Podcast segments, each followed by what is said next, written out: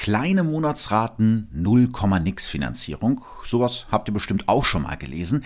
Ich bin da immer ein bisschen misstrauisch, weil so ein angeblich günstiger Kauf auf Raten durch das Kleingedruckte ziemlich schnell ziemlich teuer werden kann. Aber genau dafür gibt's jetzt Anyfin. Diese App deckt hohe und unfaire Zinskosten für euch auf.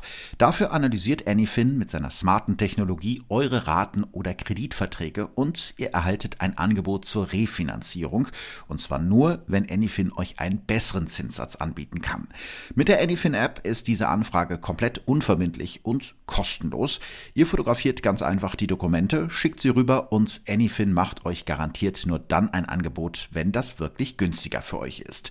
Ihr könnt die App jetzt herunterladen und ausprobieren. Mit dem Rabattcode Verbrechen von nebenan 20 werden euch von eurem refinanzierten Kredit 20 Euro abgezogen. Also testet das gerne mal aus. Den Link und die Infos packe ich euch nochmal in die Show. Shownotes.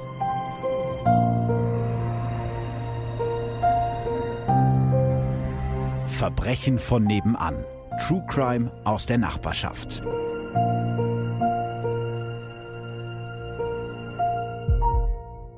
Hi und herzlich willkommen zu Verbrechen von nebenan. Folge 24 mit Alex und Philipp. Wow, das haben wir ungefähr 25 Mal geübt, bis ja. das klappt. Ich muss ein bisschen lachen, weil Alex sieht heute aus wie so ein Fünfjähriger, weil sein Stuhl irgendwie so. Der geht nicht hoch. Er hat Probleme, nicht, dass er nicht hochkommt. Liegt es an meinem Gewicht? Ich hoffe nicht. Ah. Ich sag jetzt einfach gar mhm. nichts. Vielleicht steigen wir einfach mal direkt in den Fall ein.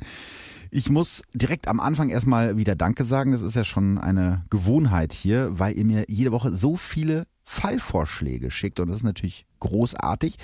Ich schaue mir auch jeden davon an und versuche so viele wie möglich umzusetzen. Aber, äh, das muss ich auch mal an der Stelle ganz deutlich sagen, im Moment komme ich ehrlich gesagt nicht mehr hinterher.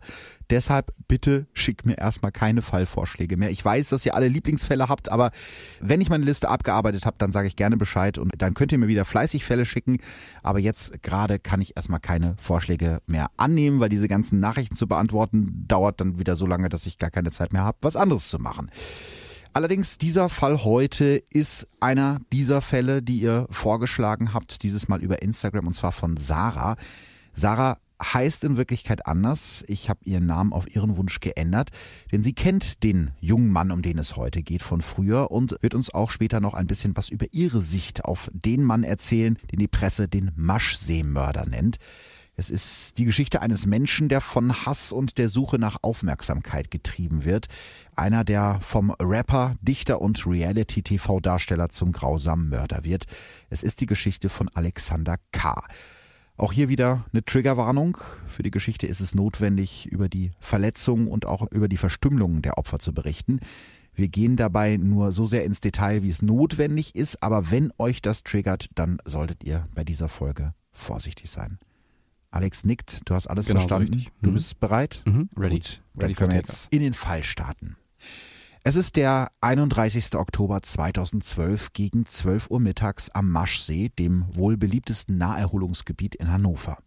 Jedes Jahr im Sommer feiern hier beim mehrwöchigen Maschseefest rund zwei Millionen Menschen und auch heute ist an dem See wieder einiges los. Jogger drehen ihre Runden, Mütter schieben ihre Kinderwagen am Seeufer entlang und Rentner sitzen schwatzend auf den Parkbänken. Die 62-jährige Brigitte Z spaziert am Nordufer des Sees entlang. Gerade ist sie auf Höhe des Denkmals des Fackelträgers, einer 18 Meter hohen Säule kitschiger Nazi-Kunst, als sie am Ufer etwas entdeckt. Auf der grauen Wasseroberfläche schwimmt etwas. Sie fragt einen anderen Spaziergänger, was das wohl sein könnte. Der schaut noch genauer hin, dann wird er kreidebleich. Das ist sein Oberschenkel. Wenige Minuten später ist die Polizei vor Ort. Feuerwehrtaucher gehen in das eiskalte Wasser und ziehen einen blauen Müllsack an Land. In dem Plastik steckt ein Mensch, zumindest das, was von ihm übrig ist. Es ist der Oberkörper einer Frau mit Oberschenkeln. Die Arme fehlen, genauso der Kopf. Die Beamten handeln sofort. Taucher suchen den Uferbereich systematisch ab und finden noch mehr. Am nahegelegenen Bootsanleger schwimmen noch mehr Müllsäcke, darin Teile von Armen, Beinen und ein Kopf. Die Kripo fordert Unterstützung von der Bereitschaftspolizei an, die sofort damit beginnt, Zeugen zu befragen und Papierkörbe und Sträucher nach Spuren zu durchsuchen. Bei einer Obduktion bestätigt sich der grausame Verdacht. Das Opfer wurde zerstückelt und lag offenbar schon einige Tage in dem See. Die Frau ist zwischen 40 und 50, eher stämmig und hat schulterlanges dunkelbraunes Haar, das mit einem grünen Gummiband zum Pferdeschwanz zusammengebunden ist. Sie trägt eine silberne und eine lila Spange im Haar. An beiden Ellenbogen hat sie große Narben, die aber schon etwas älter sind. Vielleicht sollten wir mal kurz auf den Fundort der Leiche eingehen. Ein sehr belebtes, beliebtes Naherholungsgebiet, wo immer ziemlich viel los ist. Mhm. Was sagt uns das? Also im Grunde genommen sagt uns das, dass der Täter vermutlich wollte, dass das Opfer entdeckt wird. Ja, das stimmt. Das ist natürlich sehr riskant, eine Leiche an einem Ort abzulegen oder ins Wasser zu lassen, wo sehr viele Menschen unterwegs mhm. sind. Ja, ich würde das auch so interpretieren, dass es dafür spricht, dass der Täter wollte, dass das Opfer gefunden wird. Sonst gibt es ja bestimmt andere Möglichkeiten, eine Leiche irgendwo zu entsorgen. Vielleicht ist auch ganz interessant, dass es nicht das erste Mal ist, dass am Maschsee eine zerstückelte Leiche gefunden wird. Schon in den 70ern werden zwei weibliche zerstückelte Leichen aus dem Maschsee gezogen. Der Mörder wird damals nie gefunden.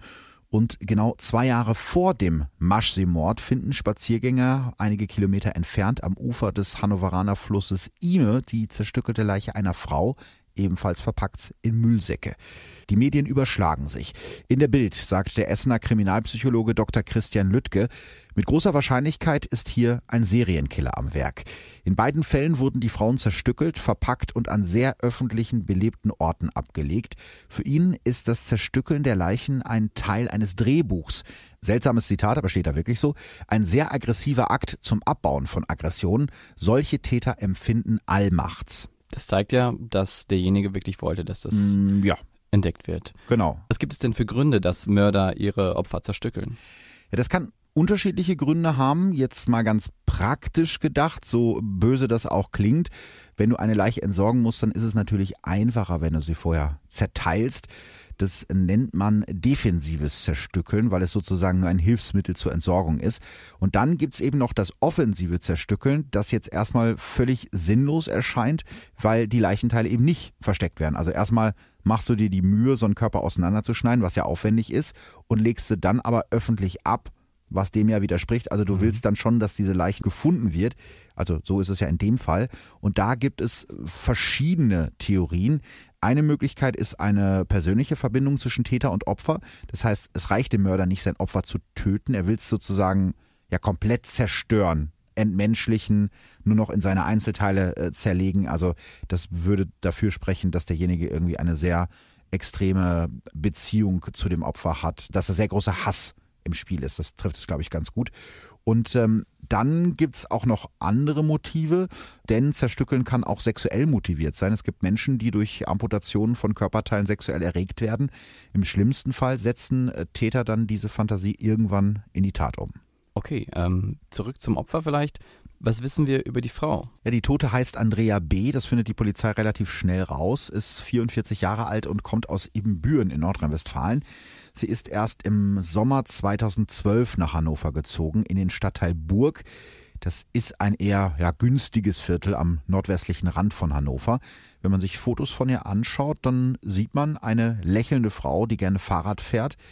Aber ehrlich gesagt, ihr Leben ist jetzt nicht immer zum Lächeln. In ihrer Familie galt sie früher als fröhlich, aber hochsensibel. Andrea ist die älteste von drei Schwestern. Mit 16 probiert sie das erste Mal Drogen, fliegt zu Hause raus. Kurze Zeit später heiratet sie.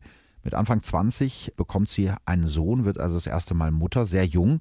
Und in der Zeit nimmt sie dann auch so ein bisschen wieder Kontakt zu ihrer Familie auf. Und es sieht so aus, als würde sie ihr Leben endlich wieder in den Griff bekommen.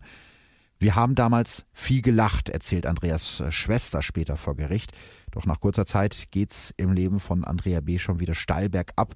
Erst zerbricht ihre Ehe und dann auch der Rest ihres Lebens. Sie lernt die falschen Freunde kennen, nimmt immer mehr Drogen. Erst leichteren Stoff, dann landet sie bei Heroin. Ihren damals dreijährigen Sohn gibt sie bei ihren Eltern in Ibbenbüren ab. Andrea B. zieht alleine nach Bielefeld und rutscht immer weiter ins Rotlichtmilieu ab. Aus der Hausfrau wird eine Gelegenheitsprostituierte. Ein Abstieg wirklich im Schnelldurchlauf. Straßenstrich, Straftaten, Knast. Insgesamt zehn Jahre ihres ja noch relativ jungen Lebens verbringt sie im Gefängnis, unter anderem wegen Drogenbesitzes, Schwarzfahren und Beschaffungskriminalität. Trotzdem lassen ihre Eltern sie nie fallen, halten weiter Kontakt zu ihr und versuchen sie da rauszuholen. Nur mit ihrem mittlerweile erwachsenen Sohn hat sie keinen Kontakt mehr. Sie ist mit ihrem Leben nicht klargekommen, war oft verzweifelt, erzählt ihre Schwester später. Im Sommer 2012 wagt Andrea B. dann einen Neuanfang und zieht nach Hannover, aber auch dort rutscht sie wieder in alte Gewohnheiten zurück. Sie findet keine Wohnung, kommt im Obdachlosenheim in Burg unter, lebt dort in einem Vierbettzimmer. Ein schmaler Spind, ein schlichtes Bett. Ihr gesamter Besitz passt in zwei Plastiktüten. Um an Geld für Drogen zu kommen, arbeitet sie am Hannoveraner Straßenstrich am Steintor als Prostituierte und bietet sich im Internet mit blonder Langhaarperücke an. Gleichzeitig träumt sie aber auch davon, endlich aus der Szene auszusteigen und eine eigene Wohnung zu finden, wie Freunde von ihr erzählen. Beim Feiern trifft sie dann ihren Mörder. Sie stirbt an einem einzelnen Messerstich ins Herz, so ergibt es die Obduktion.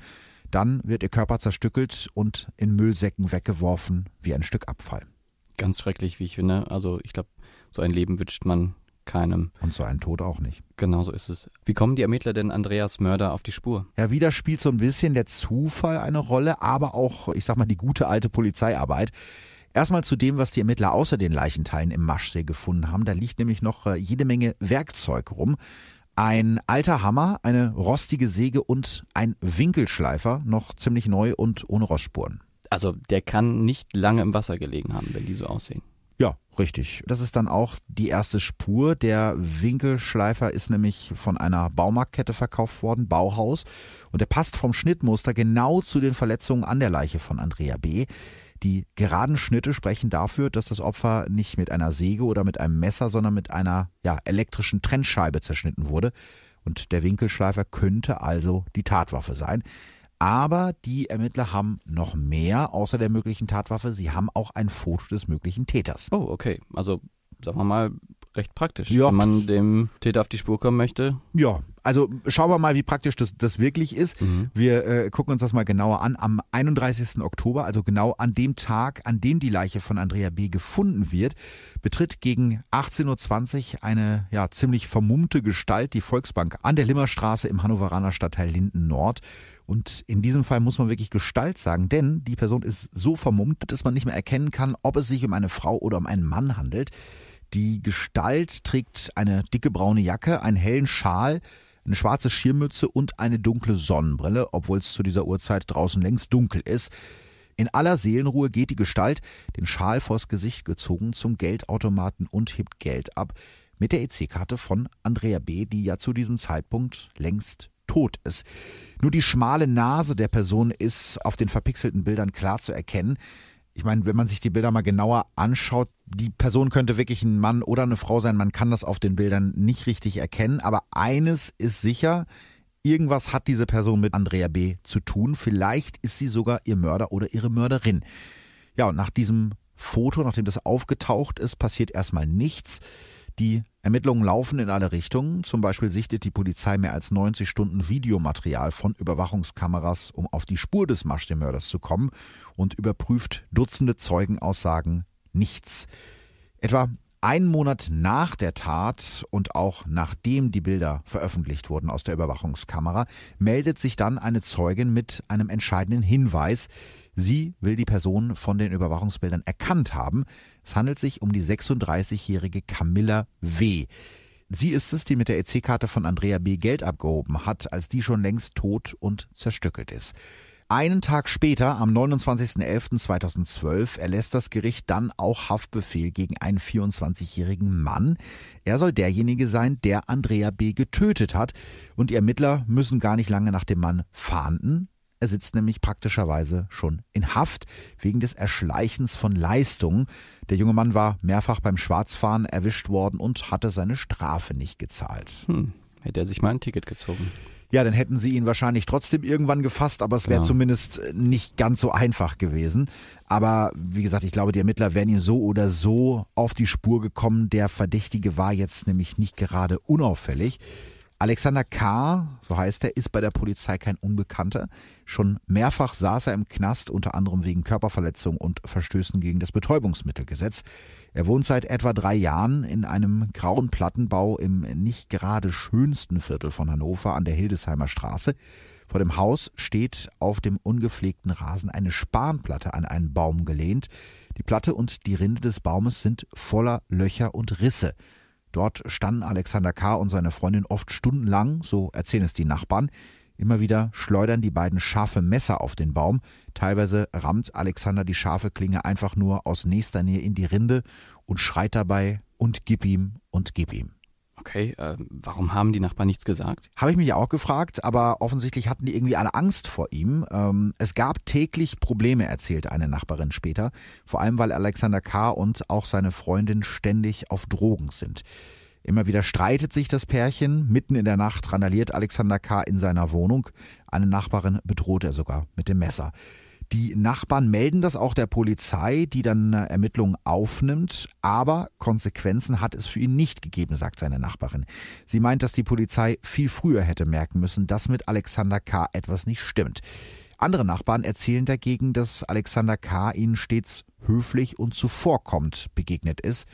Er hatte ein gutes Gefühl dafür, wem er unverschämt kommen kann und wem besser nicht, erzählt ein Nachbar. Sich ganz interessant, also ein Charakter, der offensichtlich nicht so eindimensional mhm, ist, der ein okay. bisschen schwer zu fassen ist. Das zeigt sich auch im Internet unter dem Pseudonym Sash JM betreibt er einen YouTube-Kanal, auf dem er auch eigene Rap-Songs veröffentlicht. Außerdem hat er einen Blog mit dem ja, ziemlich deutlichen Titel rechtsrap.de. Er rappt über Heimatliebe und Heimatstolz, aber eben auch über Scheißparasiten und über den gemeinsamen Feind, der zerstört werden muss. Einer seiner größten Hits ist der Remix der neuen deutschen Nationalhymne des rechtsextremen Liedermachers und NPD-Bundespräsidentschaftskandidaten, schwieriges Wort, Frank Rennecke aus Braunschweig. Also der hat das ursprünglich rausgebracht und Alexander K. hat es geremixed.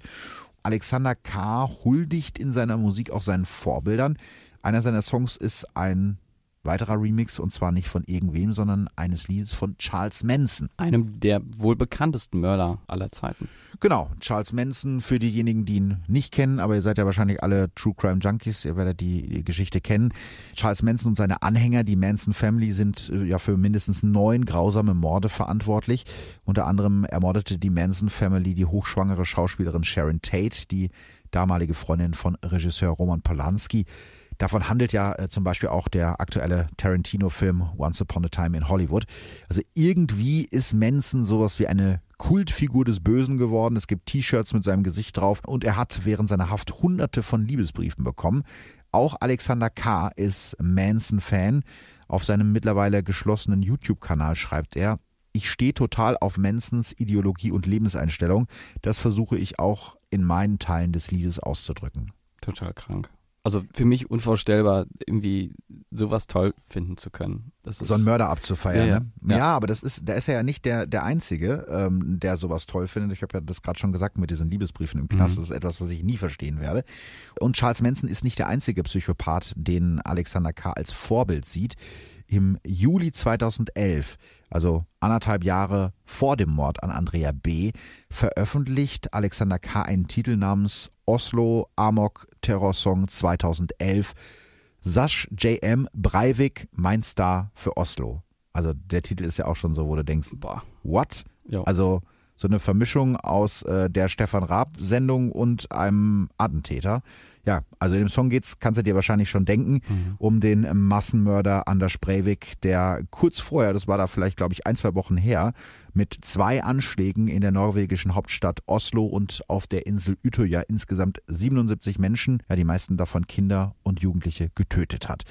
Breiviks Motiv, ja, Hass auf Ausländer und speziell auf den Islam und das findet Alexander K. offensichtlich gut, denn im Text seines Songs lobt Alexander den Massenmörder Breivik als Vorbild und kündigt selbst auch an, über Leichen gehen zu wollen. Ja, und anderthalb Jahre später setzt er dann diese Ankündigung auch in die Tat um. Alexander K. scheint also ein Mensch zu sein, der voller Hass ist. Ja, das stimmt. Die Ermittler sprechen damals ziemlich schnell davon, dass Alexander K. wohl rechtsextrem ist. Gut, da spricht einiges für, wenn man sich jetzt die Rap-Texte anguckt. Er hat eine Seite betrieben, die äh, rechtsrap.de heißt. Es gibt aber noch weitere Hinweise darauf. Ich glaube, 2011 hat er gemeinsam mit einem bekannten Hannoveraner Neonazi den Wahlkampf der damals ja, rechtspopulistisch zumindest angehauchten Partei Freie Wähler Bremen unterstützt. Allerdings richtig gut vernetzt ist Alexander K. in der rechten Szene nicht. Also es ist jetzt kein Nazi, der bei ganz vielen Aufmärschen mitgeht und der ganz viel organisiert. Aber ja, wie rechts er wirklich ist, dazu kommen wir vielleicht gleich nochmal. Was ich sehr interessant finde, ist auf der anderen Seite, dass Alexander K. ein extremes Geltungsbedürfnis hat. Er ist ja, in Anführungsstrichen Gelegenheitsschauspieler und arbeitet vor dem Mord als Darsteller für verschiedene Trash-Formate. In der RTL 2-Serie X-Diaries kennen ja vielleicht die ein oder anderen. Da spielt er den Hartz-IV-Empfänger Brian Schulze, ein Mitläufer, der bis dahin nichts in seinem Leben erreicht hat. Also wenn man das so sieht, ist das ja fast äh, autobiografisch. Ja, mhm. habe ich mir irgendwie auch gedacht. In der Folge rettet er in seiner Rolle als Brian Schulze einen Kumpel in der Tiefgarage vor bösen Schlägern. Allerdings wird diese Folge nicht mehr ausgestrahlt. Als die Produktionsfirma von dem Mord erfährt, löscht sie die Episode direkt, was ich auch nachvollziehbar mhm. finde. Es gibt allerdings einen äh, TV-Auftritt von Alexander K., der es ins TV geschafft hat und, was mich noch mehr schockiert hat, den man heute noch im Internet abrufen kann. Das heißt, die Folge wird nach wie vor wiederholt. Es gab ja damals auf Sat 1 diese Pseudo-Polizei-Doku Niedrig und Kuhn. Mhm. Und in der neunten Staffel dieser Doku spielt er den spielsüchtigen Ron, der am Anfang der Folge ermordet wird. Der Titel der Folge, Der Kuss des Todes. Und wie gesagt, da er bekannt ist, dass er eben diesen Mord begangen hat, finde ich das seltsam, dass das immer noch im Internet verfügbar ist. Und ich sag mal so, die Rolle ist jetzt auch kurz, aber er ist jetzt nicht der beste Schauspieler. Mhm. Ich packe vielleicht davon mal einen Screenshot auf die Instagram-Seite, damit ihr euch das mal angucken könnt. Zusätzlich äh, zu seinen Rap-Videos veröffentlicht Alexander K. im Netz Gedichte, die aus heutiger Sicht ehrlich gesagt ziemlich alarmierend sind. Ich zitiere mal aus einem Dunkle Gedanken, schreckliche Szenen, du drückst dir Gift in deine Venen und tausend Würmer in deinem Schädel. Du bist im Wald und zerstückelst ein Mädel. Okay, gruselig. Ich weiß allerdings nicht genau, wenn, wenn ich jetzt irgendwen kennen würde, der solche Gedichte äh, schreiben würde, von dem ich jetzt nicht weiß, dass mhm. er später wen umbringt, ob ich da nicht einfach denke, okay, das ist ein Spinner. Ne? Aber jetzt so halt mit dem, was man heute weiß, sich diese Gedichte anzugucken, ist natürlich so, passt Bild, alles ja. ins Bild, ne? Also man sieht, dass da offensichtlich einiges schiefgelaufen ist. Ja. Aber woher kommt dieser ganze Hass und die Wut? Ja, das habe ich mich natürlich auch gefragt und bin so ein bisschen tiefer in die Biografie von Alexander K. eingetaucht. Glücklicherweise konnte ich eben neben den ganzen anderen Quellen auch eine Frau interviewen, die Alexander K. noch aus seiner Jugend kennt und die er selbst mal als seine beste Freundin bezeichnet hat. Mhm. Sarah heißt in Wirklichkeit natürlich anders, habe ich ja am Anfang schon gesagt. Trotzdem war es ihr wichtig, mit mir zu sprechen und ihre Sicht auf den Maschseemörder Alexander K. zu schildern. Zusammen mit ihren Aussagen und meinen Recherchen will ich versuchen zu zeigen, warum aus Alexander K. der Maschseemörder geworden ist. Denn das ist ja eine ganz interessante Frage. Wie wird man zu einem Mensch, der zu so einer grausamen und schrecklichen Tat fähig ist? Alexander K. wird am 13. April 1988 in der ukrainischen Hauptstadt Kiew geboren. Als er gerade fünf Jahre alt ist, zieht seine Familie mit ihm in die ostwestfälische Stadt Minden. Dort stellt er sich allen als Sascha vor, die russische Kurzform seines Vornamens. Wie viele Spätaussiedler hat er seinen russischen Vornamen sozusagen an der Grenze abgeben müssen und einen eingedeutschten Namen in den Pass bekommen.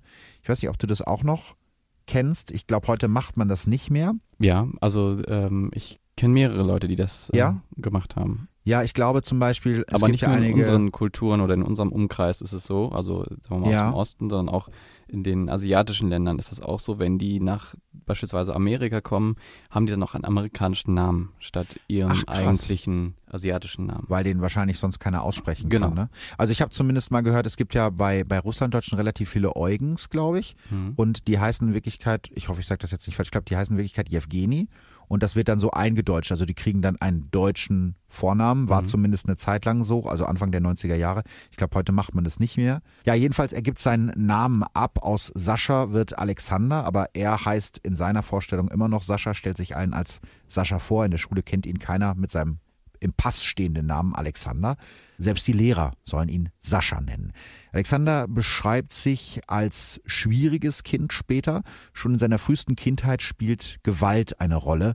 Sein Vater, seine Mutter und später sein Stiefvater züchtigen ihn mit Gewalt zu Hause.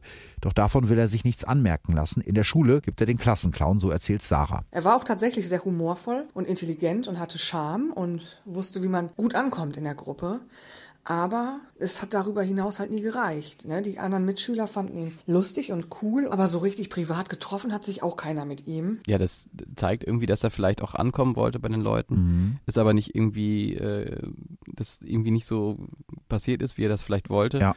Und dadurch, dass er eben so lustig war, konnte er Aufmerksamkeit erhaschen. Wenn man das jetzt vielleicht ein bisschen überträgt, kann ja. man ja sagen, dass das Lustigsein vielleicht nicht mehr geklappt hat und man vielleicht zu extremeren Mitteln ja, da, da, da kommen wir jetzt naja. später nochmal zu, ähm, äh, warum und wann er abrutscht. Aber ich finde auch ganz interessant, dass Alexander offenbar sehr, sehr talentiert ist. Der ist 13 Jahre alt, als er seine ersten Gedichte schreibt. Also mit 13 habe ich, mhm. weiß Gott, andere Sachen gemacht als Gedichte geschrieben. Außerdem ist er sehr musikalisch. Er ist im Tennisverein, spielt in der Theater AG.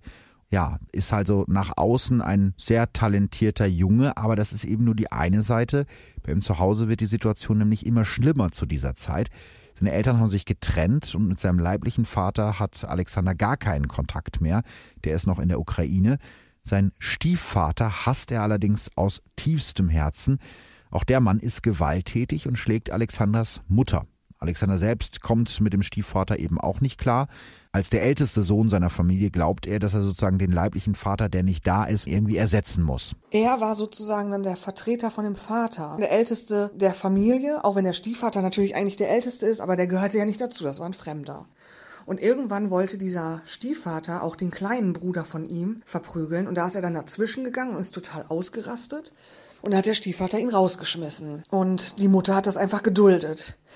Und dann lebte der zeitweise auf der Straße, manchmal ein paar Tage, manchmal zwei Wochen. Also der, der war ständig auf der Straße.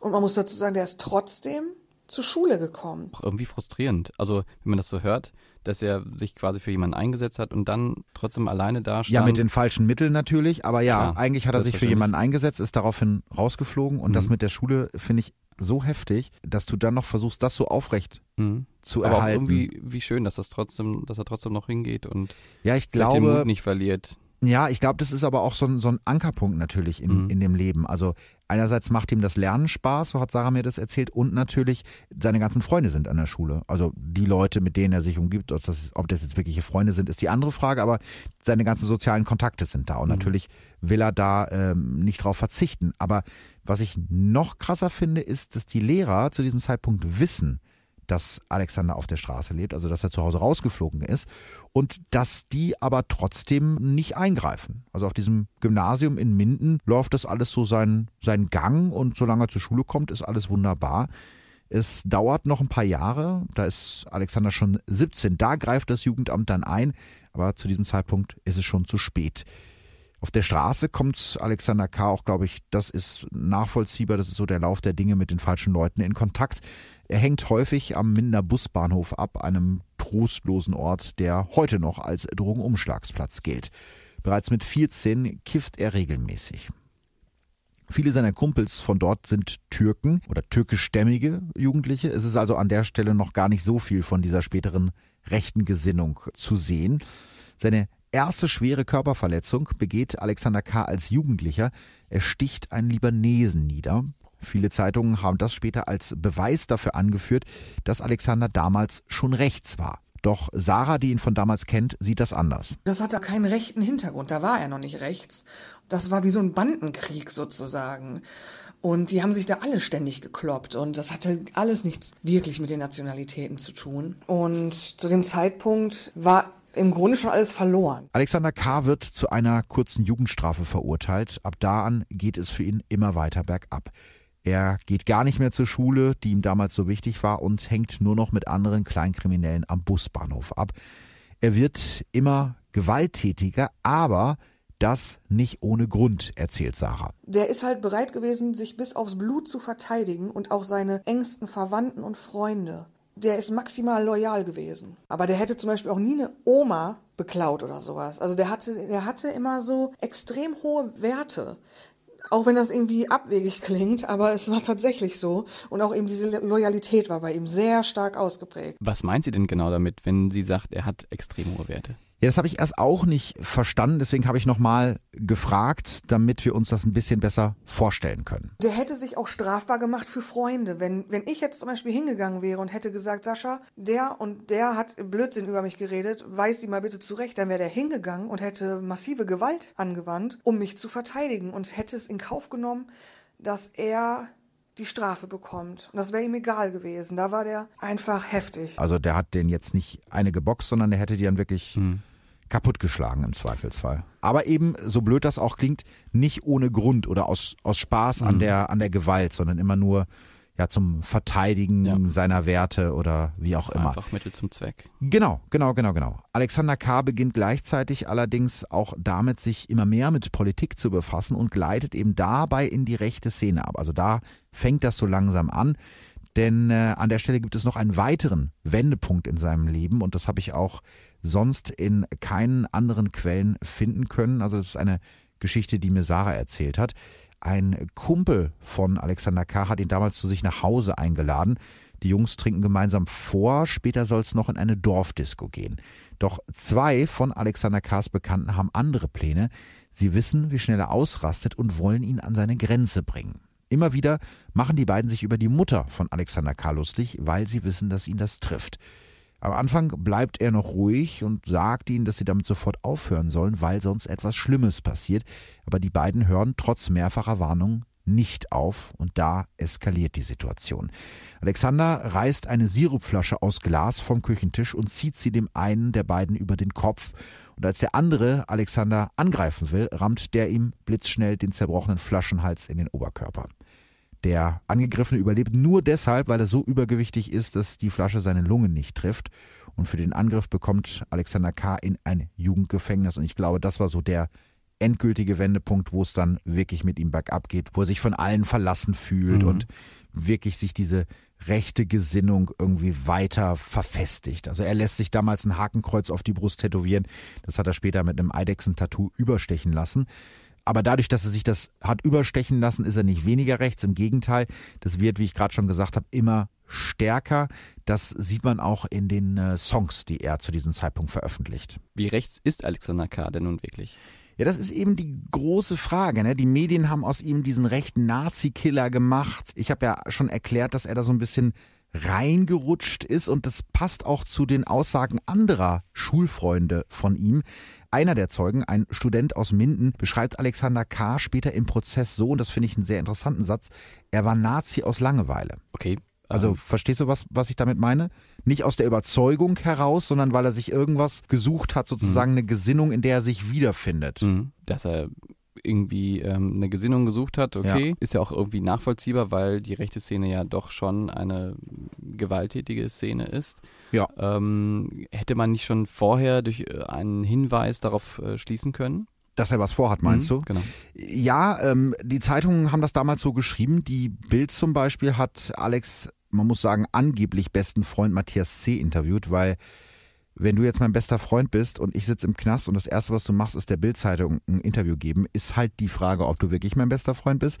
Jedenfalls äh, hat er damals ein Interview gegeben, kurz nach dem Mord. Ich glaube, die Überschrift war auch, ich war der beste Freund des Maschsee-Mörders. Also krawalliger geht's eigentlich nicht mehr. Jedenfalls ähm, erzählt dieser Matthias C., dass er im Herbst 2011 kurzzeitig in der Wohnung von Alexander K. gewohnt hat.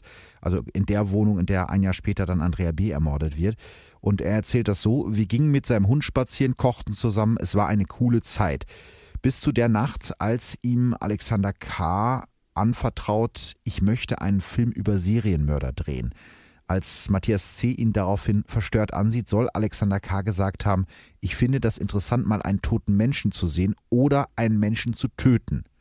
Das ist wie gesagt die Version der Ereignisse, wie sein bester Freund in Anführungsstrichen das später erzählt. Mhm. Matthias C. geht daraufhin in Bielefeld zur Polizei, um die Behörden zu warnen, so nach dem Motto, ich habe da einen, der will einen Menschen töten. Und die in Bielefeld, die geben den Hinweis laut einem Polizeisprecher auch weiter.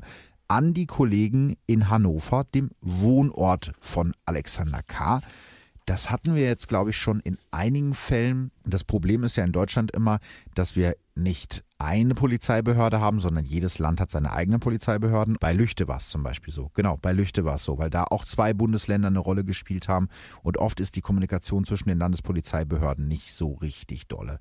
Also auch hier ist es so, Bielefeld gibt den Hinweis dann an Hannover weiter und was dann passiert, lässt sich ehrlich gesagt nicht mehr rekonstruieren. Darüber gibt es keine Aufzeichnungen mehr.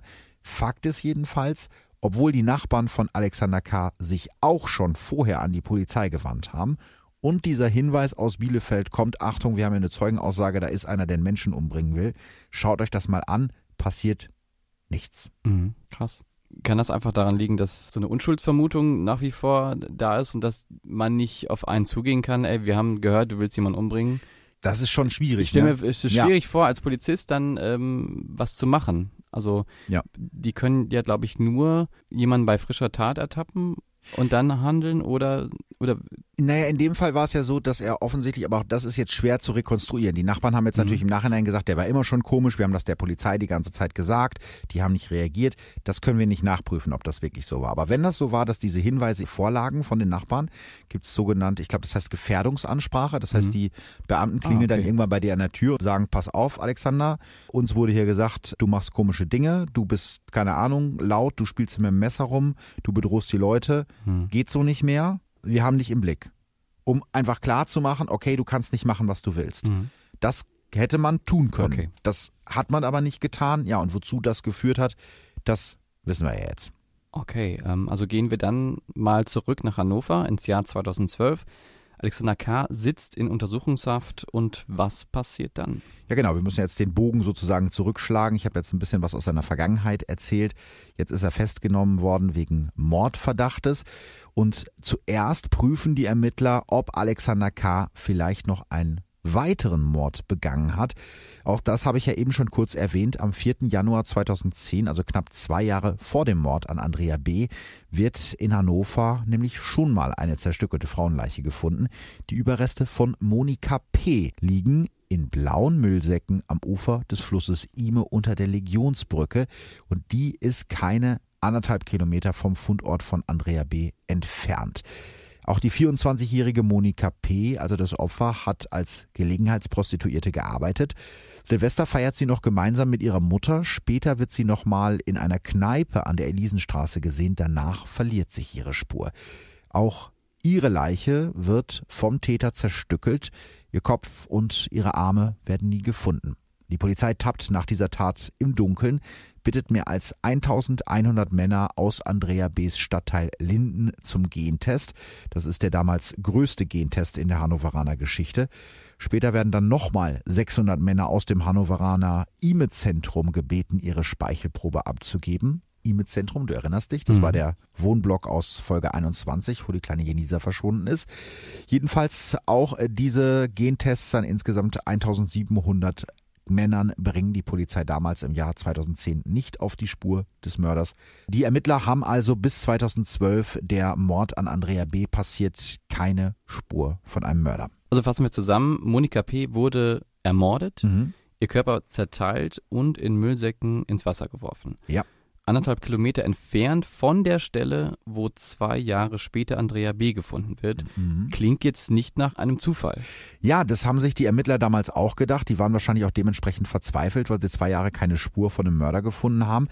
Das aller Unheimlichste ist allerdings im Januar 2010, also kurz nach dem Fund der Leiche von Monika P., veröffentlicht Alexander K. auf seinem YouTube-Kanal einen Rap-Song, der davon erzählt, dass er schon als kleiner Junge davon geträumt hat, sich an einer Leiche zu vergehen.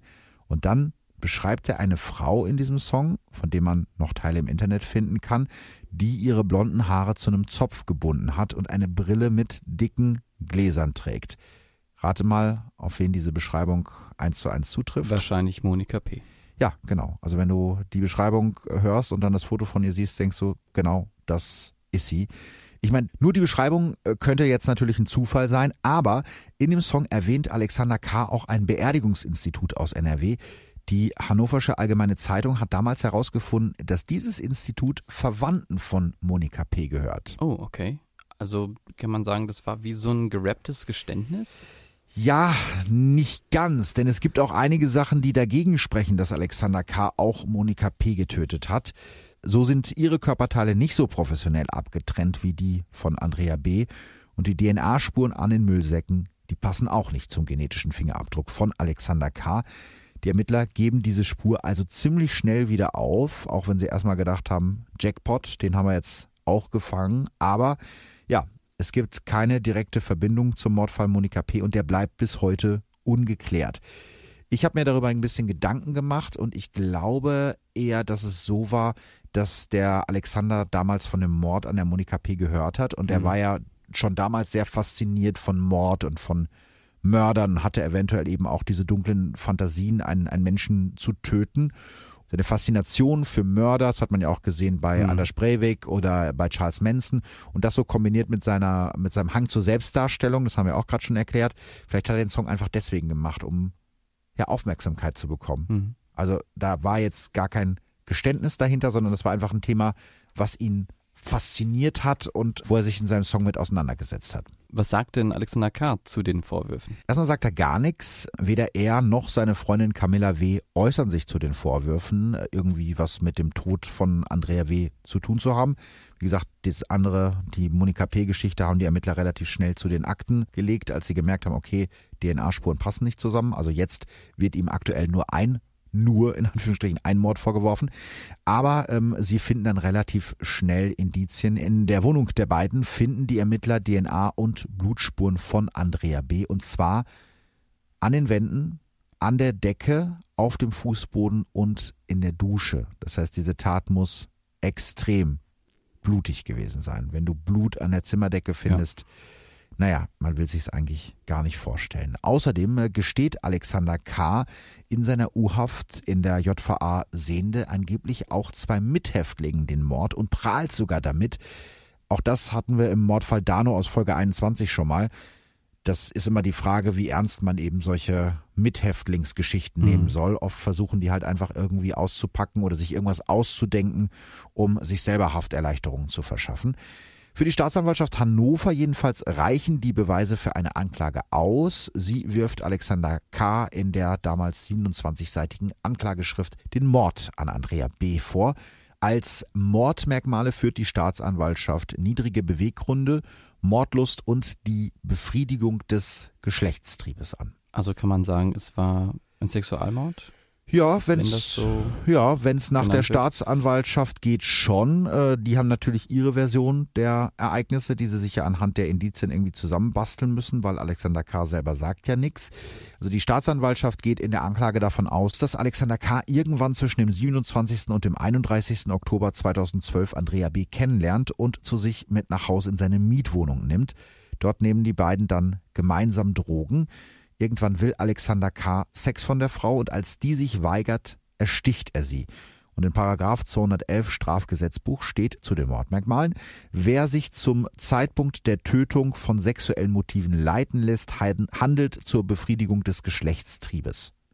Das würde also in dem Fall zutreffen. Mhm. Er will Sex, sie will nicht und weil sie nicht will, bringt er sie um. Also da geht es darum, er lässt mhm. sich eben von so sexuellen Motiven leiten. Aber es heißt im übertragenen Sinne nicht unbedingt, dass dieser Akt an sich, das Ermorden an sich für ihn sexuell erregend war. Nein, Genau, das heißt jetzt auch nicht unbedingt, dass er sie beim Sex umgebracht hat, sondern er lässt sich halt von sexuellen Motiven leiten. Mhm. Jetzt in dem Fall, wenn man davon ausgeht, dass es sich so abgespielt hat, wie die Staatsanwaltschaft behauptet. Der Prozess gegen Alexander K. beginnt dann am 8. August 2013 vor dem Landgericht Hannover. Auf dem Weg zum Gericht trägt Alexander K. sein braunes, etwas fleckiges Hemd weit offen, so dass man seine Tattoos sehen kann. Über seinem Bauch, und ja, das Hemd war so weit offen, dass man bis auf den Bauch gucken konnte, prangt in schwarzen Buchstaben der Schriftzug Tod den Schweinen. Die Medien rasten natürlich komplett aus, weil der sieht eben auch aus wie ein Mörder. Das ist das, worauf natürlich so Fotojournalisten warten.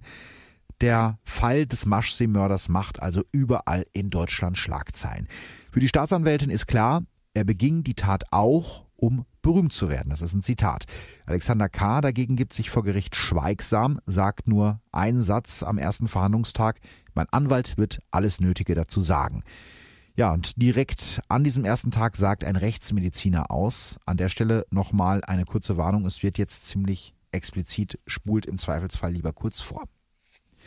Andrea B. ist laut des Gerichtsmediziners an einem mit großer Wucht geführten Messerstich in die Hauptschlagader nahe des Herzens gestorben. Danach soll Alexander K. laut Anklage die Leiche mit einem Winkelschneider zerstückelt und sich an ihr vergangen haben.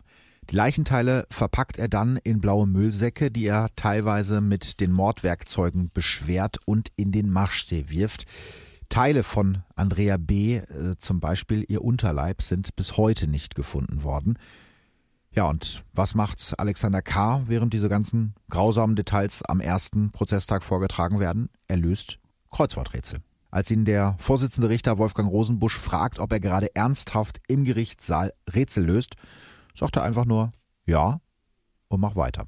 Also er hat auf jeden Fall keine emotionale Bindung zu dem, zu dem Fall. Also Nö, das würde ich nicht überinterpretieren. Es ist natürlich schon eine krasse Respektlosigkeit, aber es kann auch einfach sein, dass er da irgendwie versucht hat, den dicken Macker zu markieren, obwohl es in ihm selbst äh, ganz anders ausgesehen hat. Aber auch da ist natürlich wieder klar, mhm. die Medien äh, zerpflücken das und sagen, wie kann er nur ja, und was genau. ist er für ein Monster?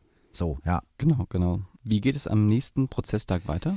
Ja ziemlich dramatisch. Da sagt nämlich Camilla W., die Freundin von Alexander K. aus. Sie war nämlich auch diejenige, haben wir ja gerade schon gesagt, die mit der EC-Karte der Ermordeten Geld abgehoben hat. Und ja, damit hat sie die Ermittler überhaupt erst auf die Spur der beiden gebracht. Insgesamt vier Stunden sagt die 36-Jährige aus und die meiste Zeit weint und schluchzt sie dabei. Sie erzählt, dass sie ihren späteren Freund Alexander K. im Sommer 2012 in einer Arztpraxis kennenlernt. Beide sind schwer drogensüchtig. Insgesamt sind die beiden fünf Monate zusammen. Zwei zerbrochene Existenzen, die sich aneinander klammern. So ist mein Eindruck. Immer wieder kommt es zu Gewaltausbrüchen. Camilla W. erzählt zum Beispiel, dass Alexander K. zweimal gedroht hat, sie umzubringen. Einmal, so erzählt sie das, hat er seine gesamte Wohnung mit blauen Müllsäcken ausgelegt und mit einer Machete auf sie gewartet. So nach dem Motto, ne, wenn du nicht parierst, dann äh, passiert das. Dann bringe ich dich um. So erzählt sie es, ne? Man weiß natürlich nicht, ob das stimmt. Sie erzählt, sie ist danach geflüchtet und dann, was ich eben nicht verstehen kann, kommt sie kurze Zeit später wieder zu ihm zurück. Also es gibt immer wieder Streit, Gewalt, Eskalation, Trennung und wieder zusammen. Das ist irgendwie so eine, ja, so ein ewiger Kreislauf, hat man das Gefühl. Dann kommt eben dieser eine Abend Ende Oktober und auch hier wieder Warnung. Jetzt kommt eine der heftigsten Zeugenaussagen, die wir hier jemals im Podcast hatten. Im Zweifel springt auch hier wieder lieber vor. An diesem Abend ruft Alexander K. bei Camilla W. an. Die beiden sind ja mal wieder getrennt. Er bestellt sie in seine Wohnung im dritten Stock des Wohnblocks in der Hildesheimer Straße. Hinter der Wohnungstür wartet das Grauen auf Camilla. Im Wohnzimmer riecht es nach Farbe, denn Alexander K. versucht gerade seine Wohnung zu streichen oder hat sie gerade frisch gestrichen, um alle Spuren zu beseitigen.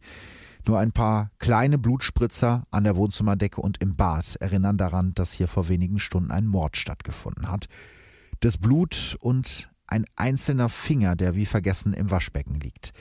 Im Schlafzimmer von Alexander K. stehen die blauen Müllsäcke, darin Arme, Beine, Brust, Unterleib und Kopf des Opfers.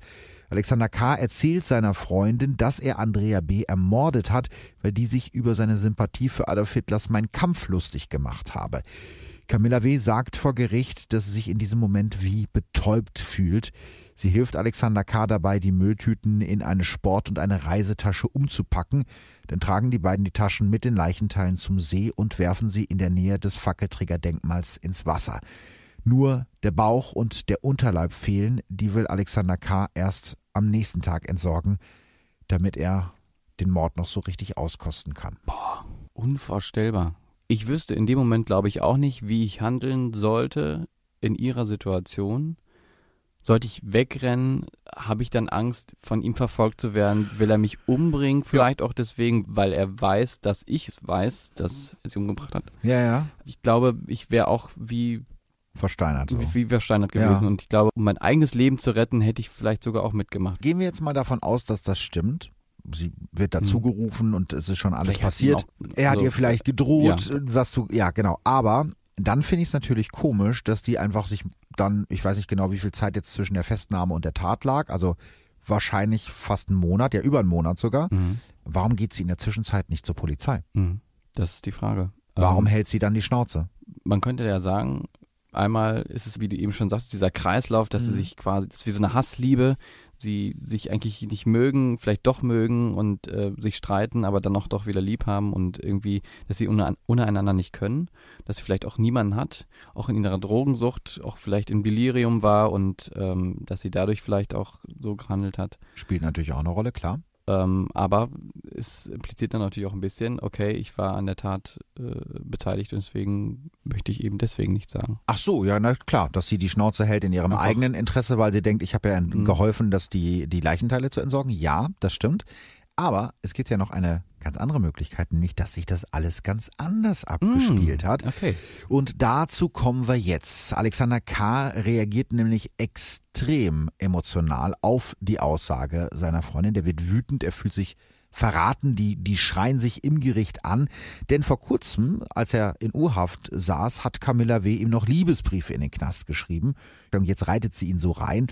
Er schreit die Zeugin an, beginnt auf einmal sie zu siezen, also auch um diese Distanz irgendwie darzustellen. Und die Camilla brüllt zurück und wirft ihm Heil Hitler an den Kopf. und am nächsten Tag erzählt Alexander K. dann auf einmal doch was. Er sagt aus und erzählt seine Version der Geschichte und die sieht ein wenig anders aus. Er behauptet nämlich, dass Camilla W. die wahre Mörderin ist. Angeblich hat er Andrea B. beim Feiern am Steintor in Hannover kennengelernt und mit zu sich nach Hause genommen. Die beiden trinken gemeinsam Alkohol und haben Sex. Und als die beiden gerade nackt auf dem Sofa liegen, steht plötzlich seine Ex-Freundin Camilla W., also zumindest da sind sie sich einig, dass sie sich vorher getrennt hatten, dass sie auseinander waren zu dem Zeitpunkt. Auf jeden Fall, die beiden liegen gerade nackt auf dem Sofa und dann kommt Camilla W. ins Wohnzimmer und mit den Worten, wer ist die Schlampe, greift sie sich eine Machete und ermordet damit Andrea B. Kurz darauf klingelt es und zwei Polizisten stehen vor der Tür. Die Nachbarn haben nämlich die Polizei gerufen.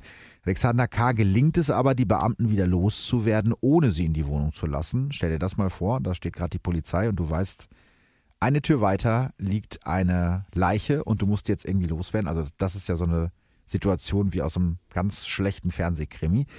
Allerdings ist ihm spätestens da völlig klar, die Leiche muss verschwinden. Und laut seiner Aussage dauert es insgesamt drei Tage, bis die Tote zerteilt ist.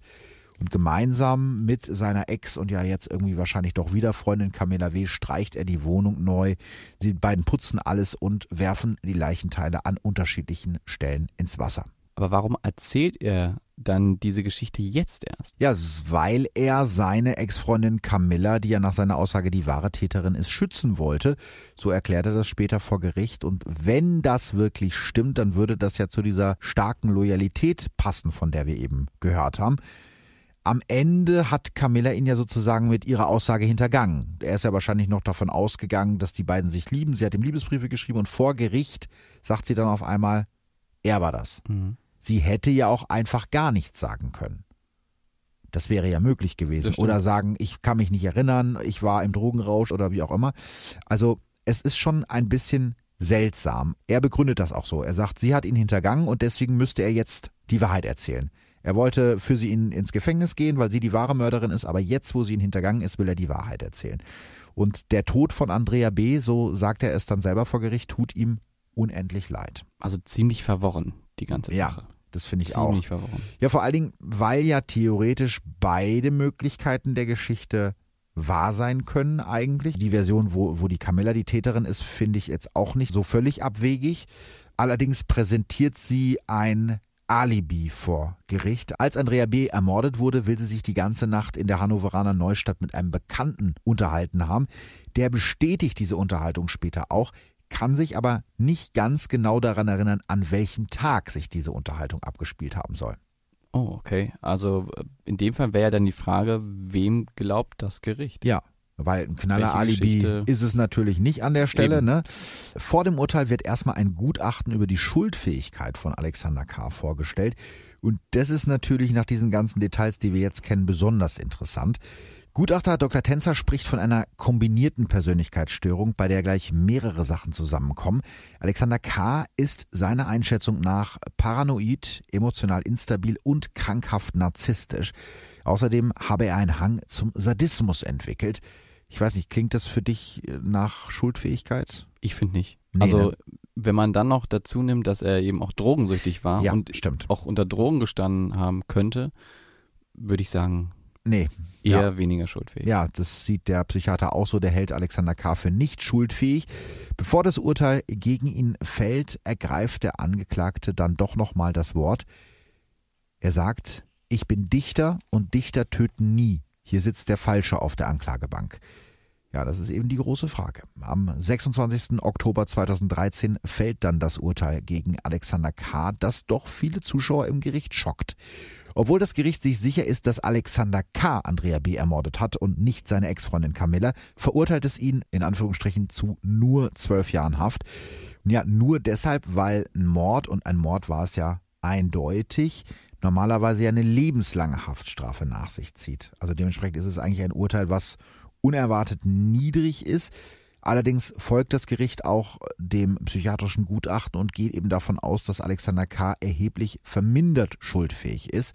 Bedeutet in diesem Fall, dass der Strafrahmen zwischen drei und 15 Jahren liegt. Das heißt also, ist ja auch logisch, wenn du nicht voll schuldfähig bist, dann können ja bei dir nicht die gleichen Strafmaßstäbe mhm. angelegt werden wie bei jemandem, der sich seiner Tat in dem Moment, wo er es tut, bewusst voll war. bewusst mhm. ist, genau, und der auch eben bewusst diese Entscheidung trifft. Also man bewegt sich da schon in diesem Rahmen von drei bis 15 Jahren, der halt vorgegeben ist. Allerdings äh, kommt Alexander K. auch nicht in ein normales Gefängnis, sondern in eine forensische Psychiatrie. Da kommt er eben nur raus, wenn er erfolgreich therapiert werden kann. Und weil ihm der Gutachter bereits ein sehr hohes Rückfallrisiko und eine kaum vorhandene Therapierbarkeit attestiert hat, könnte diese Strafe dann am Ende für Alexander K. doch lebenslang bedeuten, obwohl es nur zwölf Jahre Haft sind.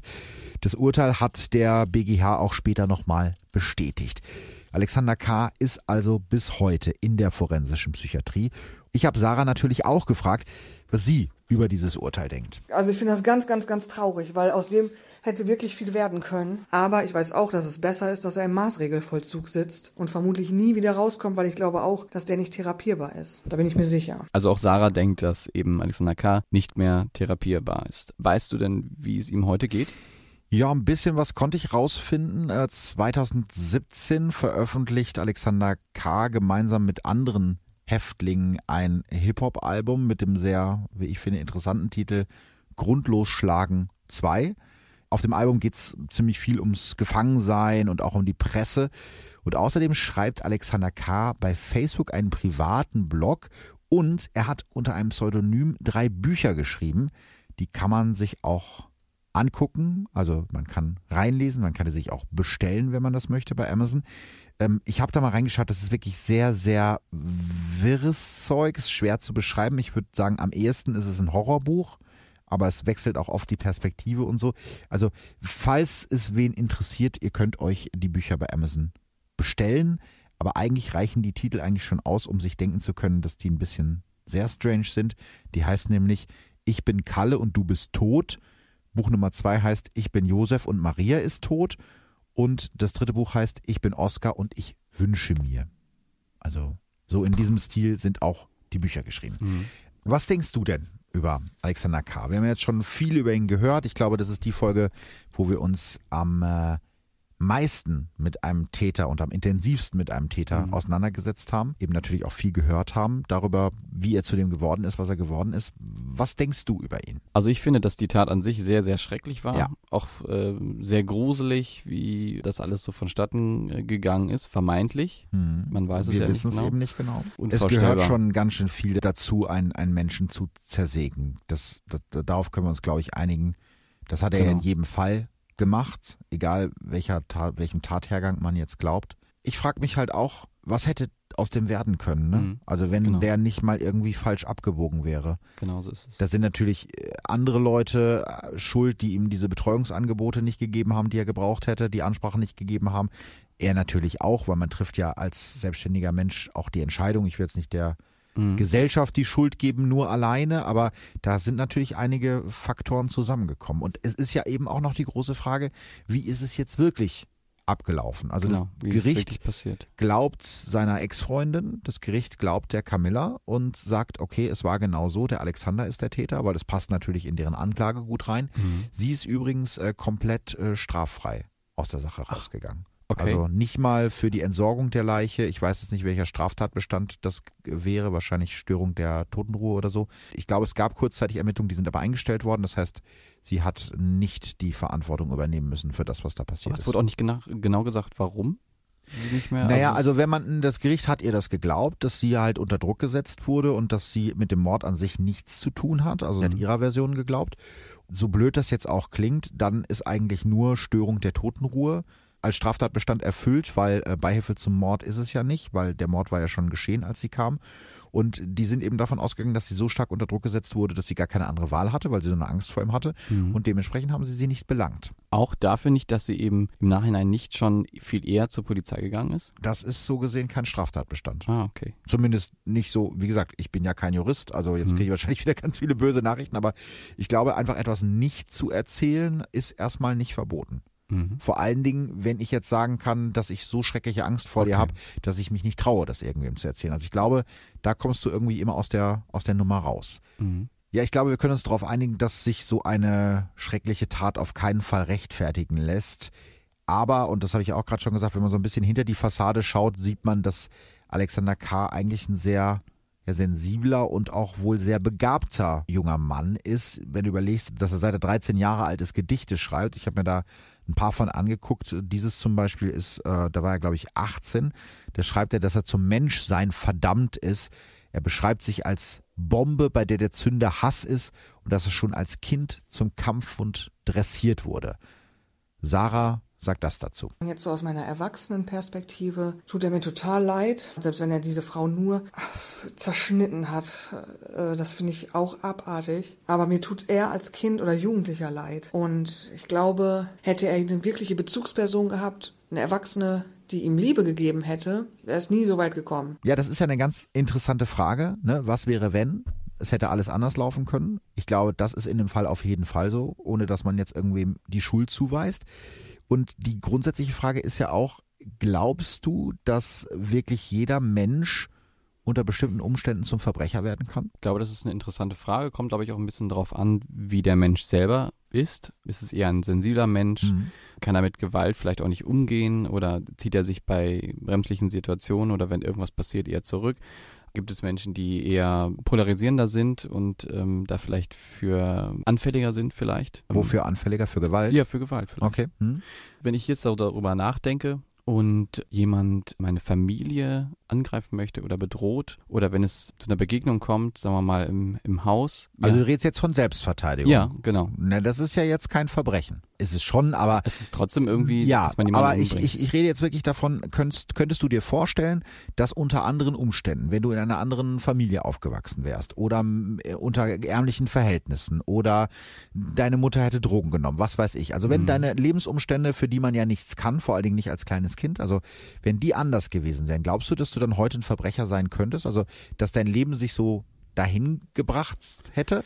Vorstellen könnte ich mir das, glaube ich, nicht. Ja. Dafür ist es für mich zu weit weg. Ja. Ich glaube, das weiß man erst, wenn man selber in so eine Situation gerät. Ja, das stimmt. Ich weiß, also, wie würdest du das sehen? Ja, ich muss sagen, dass mich dieser Fall wirklich sehr zum Nachdenken gebracht hat, weil wir ja sehr tief jetzt in die Psyche eines Täters hinabgestiegen sind und eben wirklich die Frage ja ist, ob jeder von uns vielleicht mal im Leben an einem Moment falsch abbiegen kann, wo sich dann das Ganze wirklich mhm. wie in so einer Abwärtsspirale immer weiter bergab entwickelt. Und das ist ja nicht nur bei dem, bei dem Alexander so gewesen, sondern auch bei seinem Opfer. Andrea B. war ja eigentlich, die kam jetzt nicht aus dem allerschlechtesten Elternhaus, die hat vielleicht etwas jung geheiratet, die hatte ein Kind, die war Hausfrau und Mutter. Und irgendwas ist dann in ihrem im Leben passiert oder war schon vorher passiert, dass es mit ihr dann bergab ging, dass sie angefangen hat, Drogen zu nehmen, dass sie in die Prostitution abgerutscht ist, in die Kriminalität. Und das ist eben was, was ich total interessant, aber gleichzeitig auch richtig gruselig finde, mhm. weil ja theoretisch jedem von uns das passieren könnte. Die Wahrscheinlichkeit, hast du schon gerade richtig gesagt, äh, hängt natürlich auch von dem Charakter ab. Also wie stark ist der Charakter, wie stark ist das Moralverständnis, was man hat. Aber ganz rein theoretisch, wenn man Pech hat, kann einem das passieren. Ich will jetzt nicht sagen, dass einen nur die äußeren Umstände zum Verbrecher machen, aber wir haben schon, und das ist, glaube ich, vielleicht das richtige Schlusswort. Wir haben schon sehr viel Glück in unserem ja, Leben. Auf jeden Fall. Dass es uns gut geht, dass wir gesund sind. Das war auch gerade mein Gedanke, dass, dass ich immer jemanden habe, der mich vielleicht auch mal zur Seite nimmt und sagt, hier, ich bin da. Oder auch wenn man, wenn derjenige merkt, oh, gerade passiert irgendwas, was demjenigen nicht gut tut. Oder der einfach mal sagt, Alex, jetzt halt mal die Fresse. Ja, genau. Genau so, so wie du. ja, genau. Haben wir eine klare Aufgabenteilung. Ja, also uns, richtig. uns geht's eigentlich ziemlich gut. Das ist doch ein fast philosophisches Schlusswort hier bei Verbrechen von nebenan. Ich würde natürlich auch gerne wissen, was ihr darüber denkt. Glaubt ihr, dass wirklich jeder unter bestimmten Umständen zum Verbrecher werden kann? Schreibt uns Verbrechen von nebenan bei Instagram und bei Facebook. Ich bin gespannt auf eure Reaktionen. Wir machen da eine kleine Diskussion auf. Und dann hören wir uns in zwei Wochen wieder und dann gibt es äh, vielleicht die eine oder andere Neuigkeit zu verkünden. Aber ich will jetzt ja nicht spoilern. Nein. Nein, wir wollen nicht spoilern. Nein, nein, nein, nein, nein. Oder vielleicht Nein, doch, nein, nein. Das, nein. Also, ich okay. kann euch das jetzt sagen, aber dann ah, müsste ich euch mhm. töten. Mhm. Nein, Spaß. Gut. Also äh, wir verraten nichts und wir hören uns in zwei Wochen wieder. Ist auch ein bisschen gemein von uns, ne? Nein, gar nicht. Nein, gar nicht. Aber so sind wir, äh, so kennt ihr uns. Es war wie immer schön mit euch und wie gesagt, wir hören uns in zwei Wochen. Vielen Dank. Ciao, ciao. Tschüss. Verbrechen von nebenan. True Crime aus der Nachbarschaft. Mehr Infos und Fotos zu unseren Fällen findet ihr auf unserer Facebook- und unserer Instagram-Seite.